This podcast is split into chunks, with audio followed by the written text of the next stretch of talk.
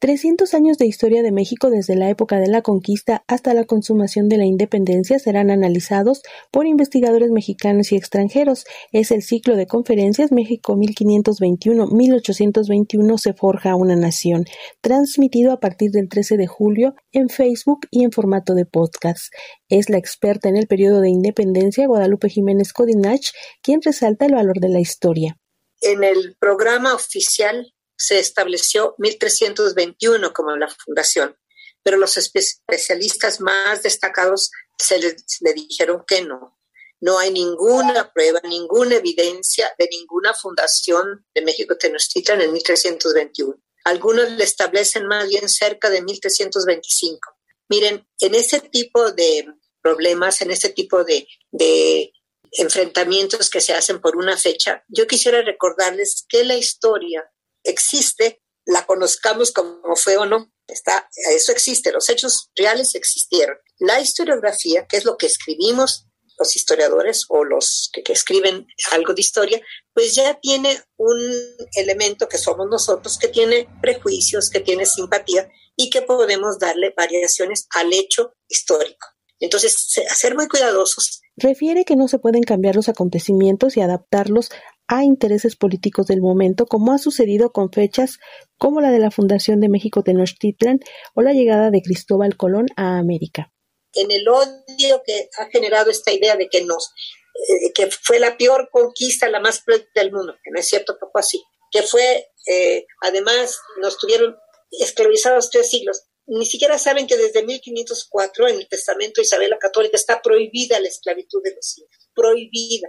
Entonces, todo esta, este discurso incendiario de todo lo que nos hicieron frustra a la gente y va y comete esas barbaridades. Yo creo que un análisis serio, profundo, eh, sereno, dejaría a Colón en donde está, porque Colón es parte de nuestra historia, nos guste o no. Como diría un ex jesuita que escribió una carta muy importante que es como que tiene que ver con la guerra de independencia y con las ideas de independencia, él dijo lo siguiente, la historia del nuevo mundo es nuestra historia, de todos, desde el inicio. Eso es parte de nuestra historia. Colón es parte de nuestra historia. Él no supo lo que era América, no tuvo ni idea de ese nombre porque él muere en 1506. Es así que considera que la ignorancia y la soberbia acompañan a actos como la remoción del conjunto escultórico de Cristóbal Colón de Paseo de la Reforma. Tantas, no sé, son 26 eh, estatuas de Colón sido degolladas, maltratadas, ¿verdad? Con una idea totalmente falsa y producto de la desinformación. Eh, yo diría, como decía Octavio Paz respecto a los Estados Unidos, en algunos de sus libros dice que dos hermanas gemelas caminan por todo Estados Unidos, por allá andan la ignorancia y la soberbia. Entonces, por ignorancia, por no conocer nada de lo que era el siglo XV, el sistema de valores y realmente quién fue Colón. Colón tiene sus aspectos de luz y sus aspectos de sombra, como todos nosotros, como todos los seres humanos, pero no es ese criminal ecológico ni genocida que nos pintan. Él no podía tener idea de los problemas ecológicos y menos de si había microbios y atacaban a la gente, ¿verdad? Entonces creo yo, quien hace eso pues lo hace básicamente por ignorancia.